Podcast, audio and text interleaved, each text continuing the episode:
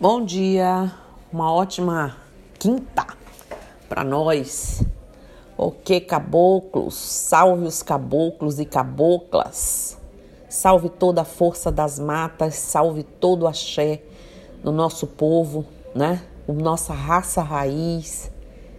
Salve aqueles que mais rapidamente entram em comunhão com o espiritual, que nos traz cura, que nos traz força né? Salve nosso povo, a nossa raça, a nossa gente. E hoje eu resolvi falar sobre ervas. Sem erva não tem axé, não é isso? O uso das ervas na Umbanda é mágico e faz parte de suas liturgias.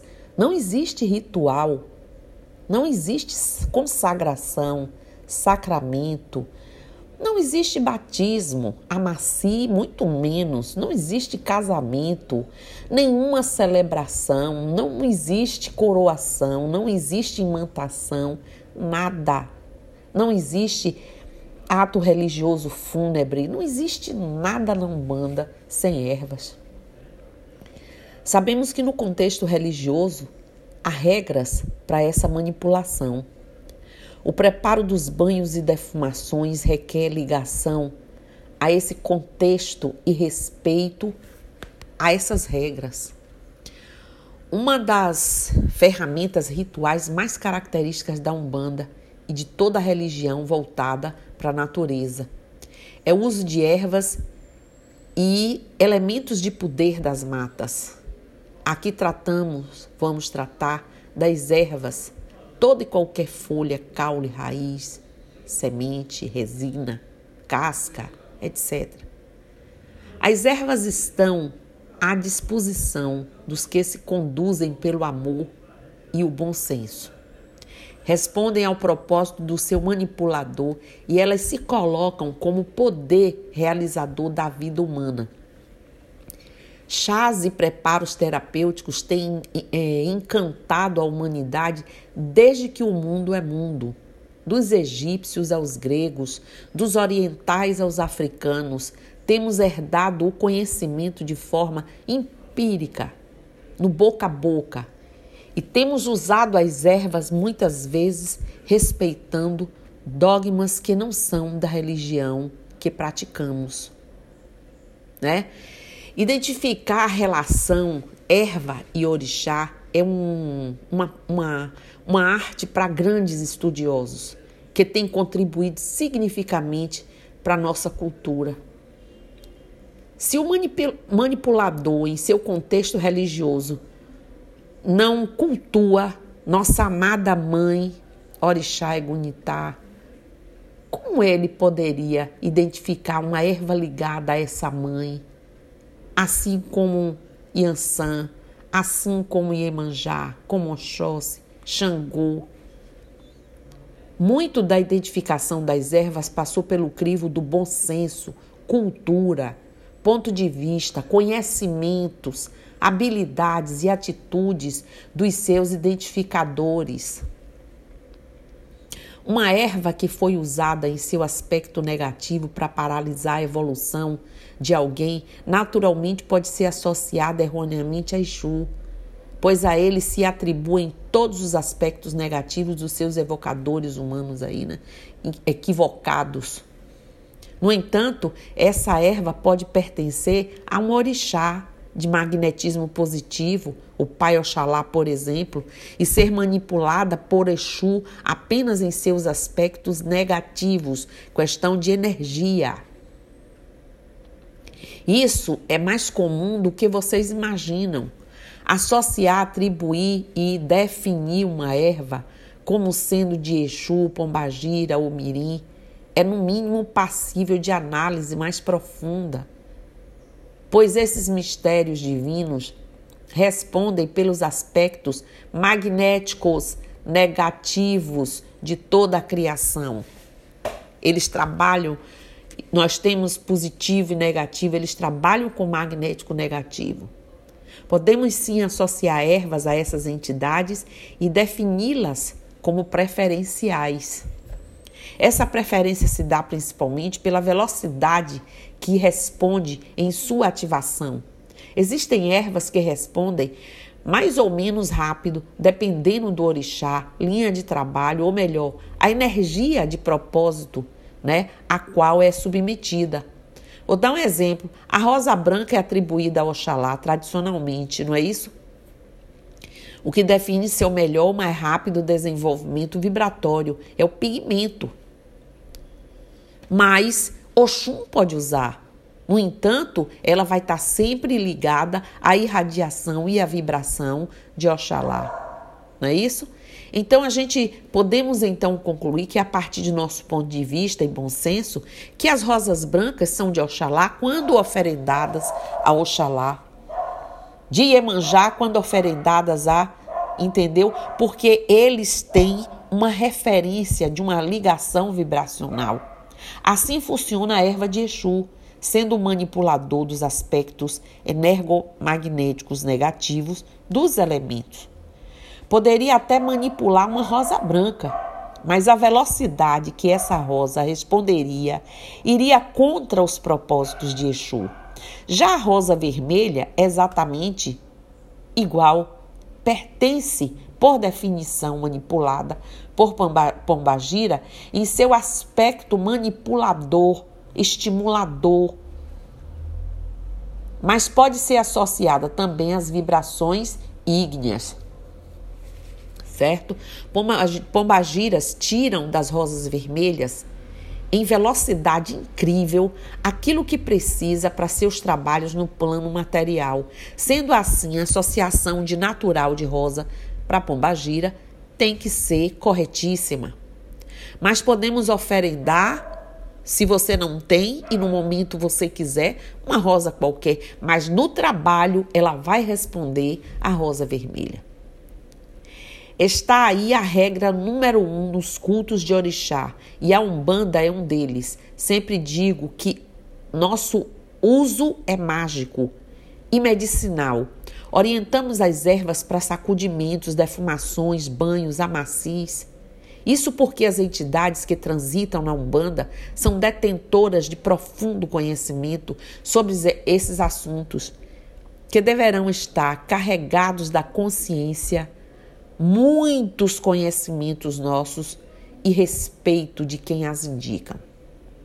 Procuramos estudar muito sobre elas. É porque há efeitos das ervas muito perigosos, quer seja no para banhos, assim como para beber. A fitoterapia é um ramo medicinal onde se utiliza né, das plantas, de seus princípios ativos naturais para obter melhoras para a saúde física e mental. Nem todos detêm essa verdade, esse conhecimento, né? Então é preciso que se tenha muito cuidado. Planta é, é arriscado. As plantas são perigosas se você não sabe direito o que há naquela planta, ou pior, se não sabe a parte específica de uso da planta. Que às vezes está ali uma planta, você vai usar o caule, vai usar a raiz e não a folha, ou a folha e não a raiz. Como eu disse, os usos mais comuns das ervas são para banhos, defumações, bate-folhas, né? cataplasmas. Qualquer substância manipulada se coloca sobre a pele para fins de terapêuticos, é um cataplasma. Porém, não se limitam a isso. Podemos utilizar as ervas em suas características fitoterápicas, servindo como remédios através de chás, né? de tinturas e de extratos. Podemos ainda ter o uso das ervas nas garrafadas, nos preparos de óleos aromáticos e também outros rituais magísticos onde utilizaremos as ervas em diversos preparos. Toda erva carrega uma energia ou um axé de determinada força, entidade, orixá, certo? Então você tem que saber isso. Na verdade, existem diversas irradiações e energias fluídicas em uma mesma erva. Por exemplo, a folha de pitanga ou de pitangueira, que tem irradiações de Yansan, Ogum, Oxóssi, podem ter mais irradiações dependendo da forma como se analisa a mesma. Em algumas situações, Uma mesma planta tem as suas folhas consagradas para uma energia, o orixá, suas flores para outro, certo? Sua casca para outro e a raiz para outro.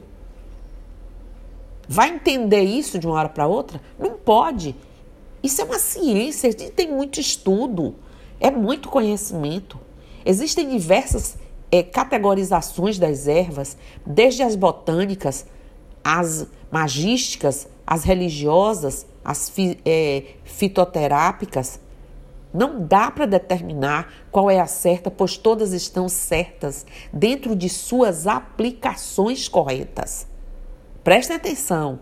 Logo, o trabalho com ervas é muito mais do que saber para que uma erva serve, e sim testá-la, usá-la, entrar em contato com a energia que rege essa planta para se familiarizar com a mesma e saber suas aplicações devidas, específicas.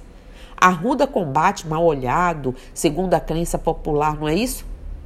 A erva de Xangô, vibrando de uma intensa aura é, é, vermelha, segundo alguns estudiosos, é uma das plantas que mais se aproximam com a vibração do ser humano. Por isso, sua força é mais sentida.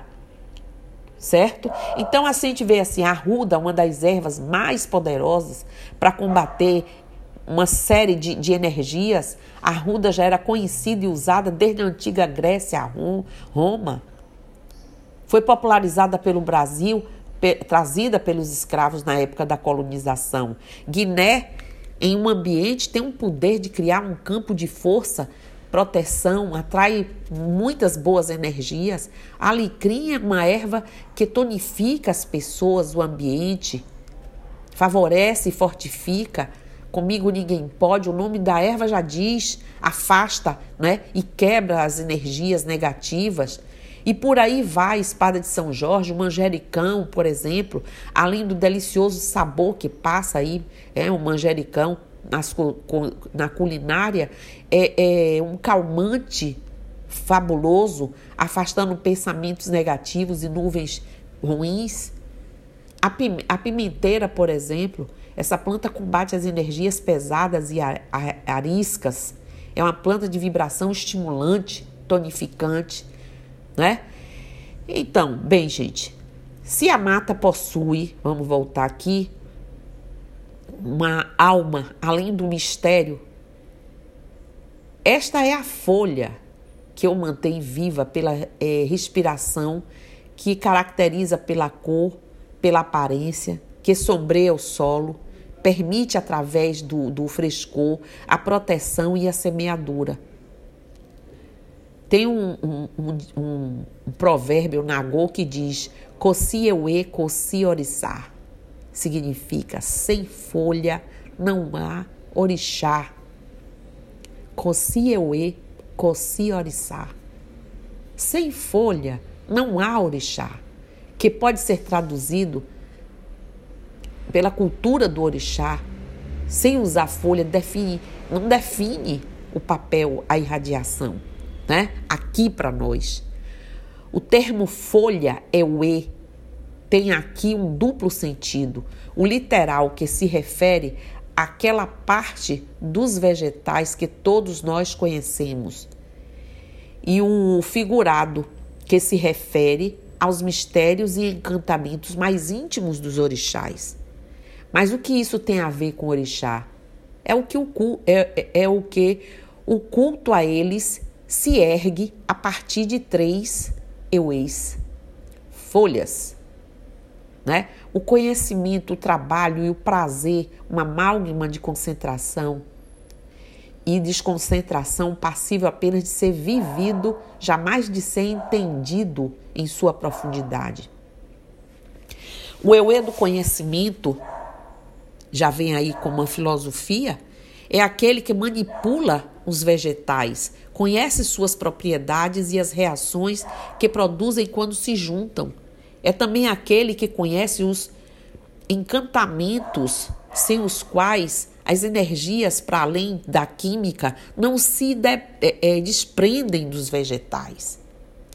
É o axé Euê do trabalho, por exemplo, é aquele que na disciplina e aparente banalidade do cotidiano da comunidade de um terreiro vai catando as folhas lançadas aqui e ali pela observação e fazendo todas as preparações, né?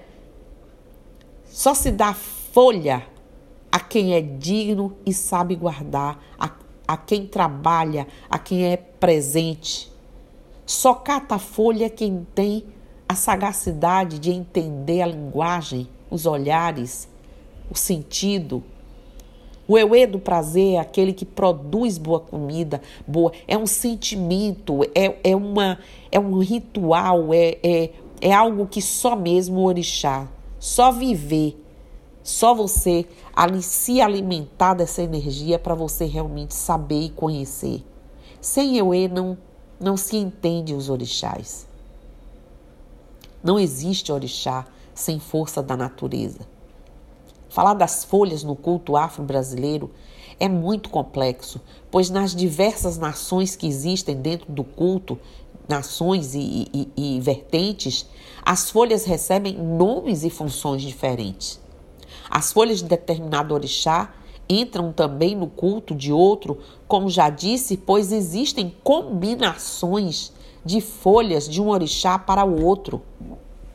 A nomenclatura das folhas, tanto em português como em, em Yorubá, são muito diversificadas.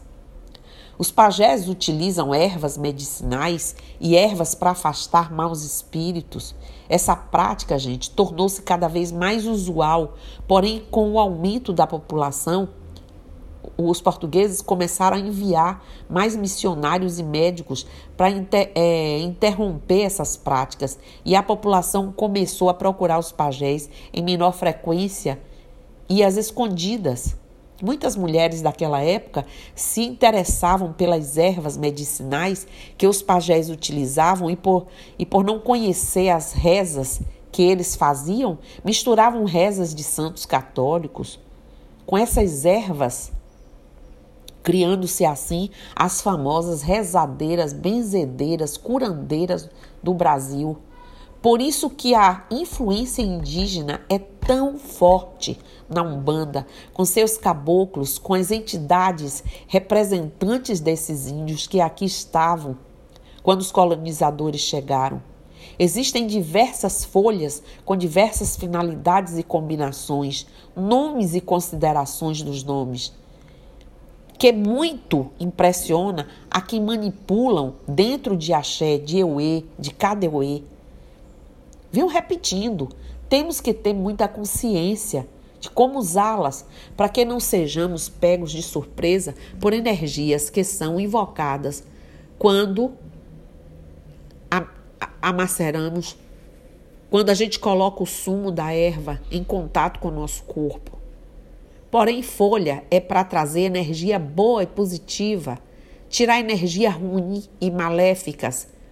Em muitos casos, trazer resposta de algo se é necessário para o indivíduo que a usa.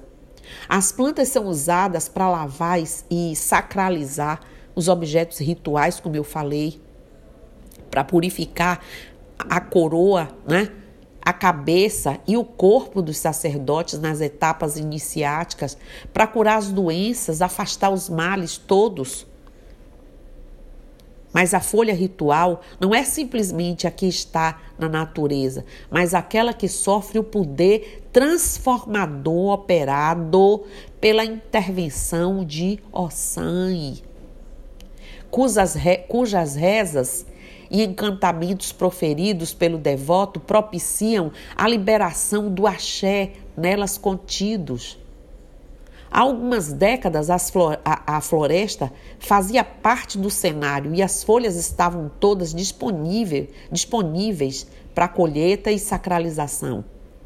Com a urbanização, o mato rareou né, nas cidades, obrigando os devotos a manter pequenos jardins, hortas para o cultivo das ervas sagradas, ou então se deslocar até sítios né, afastados e tal. Com o passar do tempo, novas especializações foram surgindo no ambiente da religião e hoje As plantas rituais podem ser adquiridas em feiras comuns de abastecimento, né? O elemento vegetal é muito importante para a manutenção e equilíbrio dos seres vivos. Através de processos variados, os, os, é, é, o Sol, a Lua, plan dos planetas, da Terra, da água, etc., são, portanto, grandes reservas éter vital e que, através dos tempos, o ser humano descobriu essas propriedades Usamos os vegetais desde a alimentação até a magia, sempre transformando a energia vital através de processos e rituais. Os vegetais são diretamente influenciados pela natureza. A lua, como eu disse, o sol, são os astros que muito influenciam a absorção do prana, o prana, e devemos conhecer essas influências. Dentre as quatro fases lunares, que têm duração de sete dias cada, temos boas fases que chamamos de quinzena positiva, propícia para a colheita de ervas, para rituais diversos, na Umbanda, como banhos e defumações. Nas outras duas, temos a quinzena negativa, pois a concentração do éter nas folhas, frutos e flores é mais baixo. Os vegetais são, de maneira geral, é, condensadores das energias solares e cósmicas.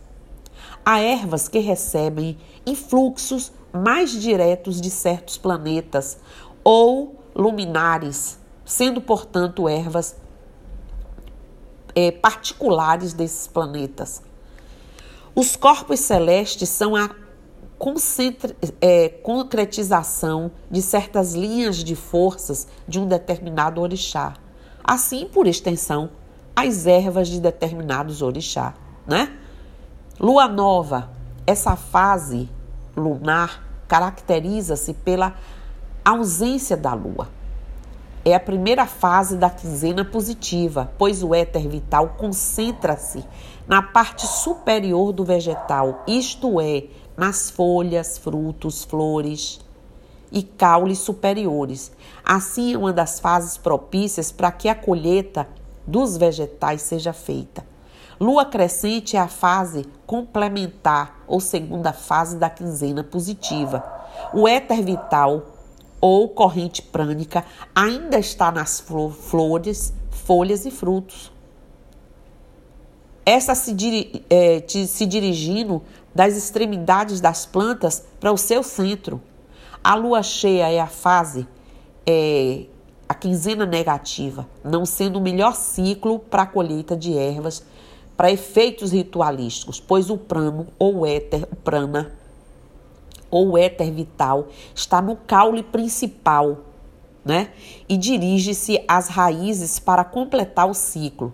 E a lua minguante, nessa fase aí lunar, o prana concentra-se na raiz, vitalizando-a, permitindo que ela extraia os nutrientes necessários do solo.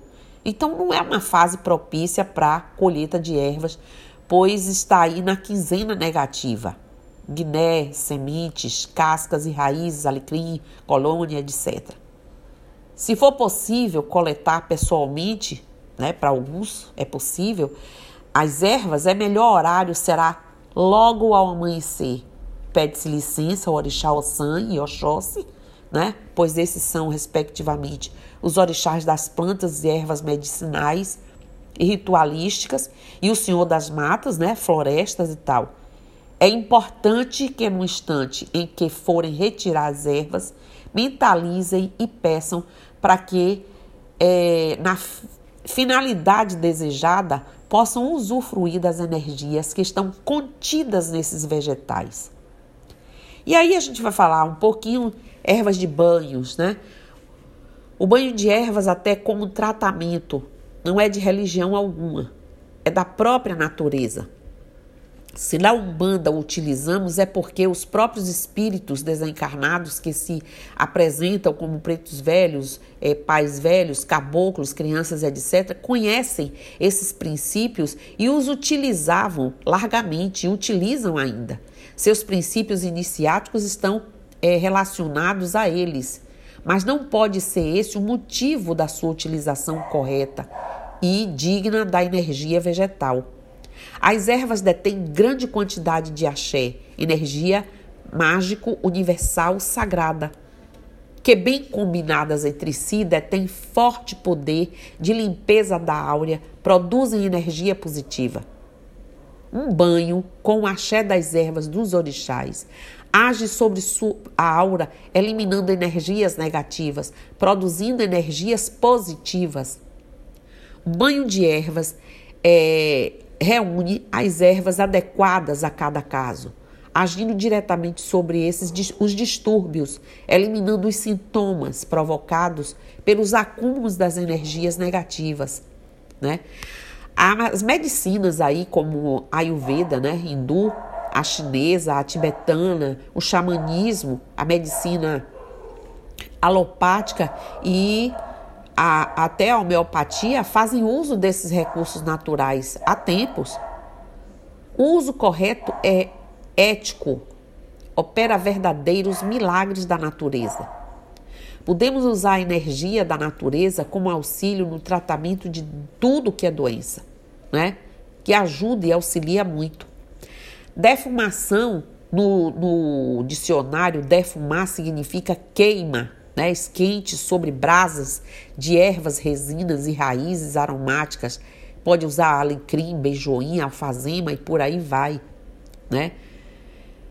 é, essa mesma queima usada para espantar malefícios e atrair boa sorte, o que o dicionário não diz é que a ciência utiliza dos princípios ativos das plantas e de suas correlações energéticas para transformar padrões e registros densos em sutis, alterando toda a vibração do ar e da energia do ambiente.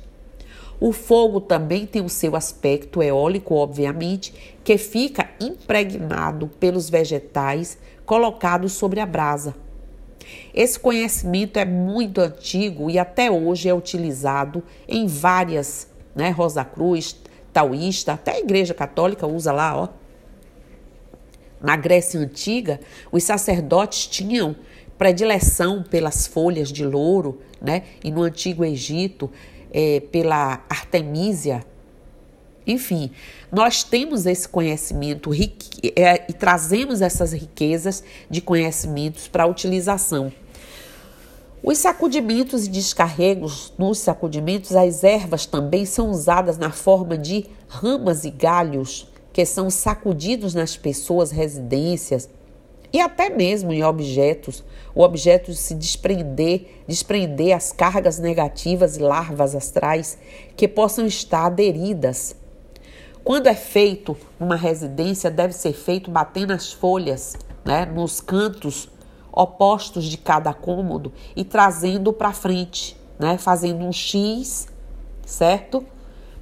Começa do cômodo mais interno para o, o, o principal. As folhas, depois de usada, devem ser é, partidas e despachadas junto com algum lugar da natureza. As ervas dos orixás, gente, de uma forma geral, toda erva, toda folha pertence ao sangue. O conhecimento sobre o uso de cada uma delas pertence somente a ele. É a folha em si, em si mesmo, seus mistérios, seus ingredientes que podem salvar, né? E muita gente usa para matar, Deus livre aí, mas acalmar ou enlouquecer, elucidar ou alucinar. O sangue é o movimento da inteligência humana. O sangue é o movimento da inteligência humana é o âmago das ciências médicas com suas folhas, suas folhas, seus amparos, que vão muito além da sensibilidade dos sensitivos, e dos sentidos. Por isso se canta ao se colher folhas na mata, para propiciar nas folhas o que os olhos não veem, para lembrar que a mistura de folhas escolhidas é fruto de um ato pensado a mata aos olhos de um sábio é um convite à reflexão e a purificação, e não o objeto de manipulação. Não se entra na mata sem antes pedir licença, presenteá-la. A mata é, antes de tudo, uma divindade viva e com vontade própria, aliado com o resto da natureza. Só se entra na mata aquilo que a mata mostra, só se encontra aquele, o que ela mostra. Portanto, é preciso conversar, dialogar, entrar num acordo. Não se entra na mata em vão. Não se pega mais folhas do que, o que é preciso. Não se caça o desnecessário. Não se acende vela. Não se usa vasilha que não seja feita de folhas, né, de coisas biodegradáveis. Não se destrói, não se suja, não se maltrata. A importância de Ossan é tal que nenhuma cerimônia pode ser realizada sem sua interferência. E os outros orixás absorvem dele todo esse conhecimento para fazer da sua utilização magnética individual. Então, vamos aí saudar o orixá, o sangue. Vamos trazer para ele toda a nossa honra e glória. Vamos agradecer esse dia dos caboclos, do povo das matas, do povo do conhecimento trazido por Ossan. Vamos hoje render nossa homenagem à nossa ancestralidade que de tanto oprimida saiu de sítios enormes desse poderoso e grande gigantesco Brasil confinados em áreas muitas vezes não dava para eles a extensão da utilização de seus conhecimentos. Vamos agradecer ao Pai por todo essa, esse benefício espiritual que ainda tem resíduo em nós, traz essa força para nós.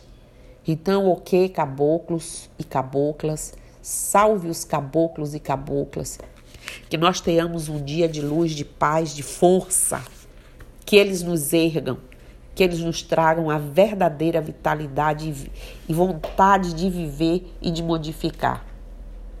Então, bom dia para vocês. Axé, Saravá, Motumbá, Colofé, Mucuyu, Zambi. Que todas as forças de todos os orixás, que todas as forças das ervas, eu e para vocês, né?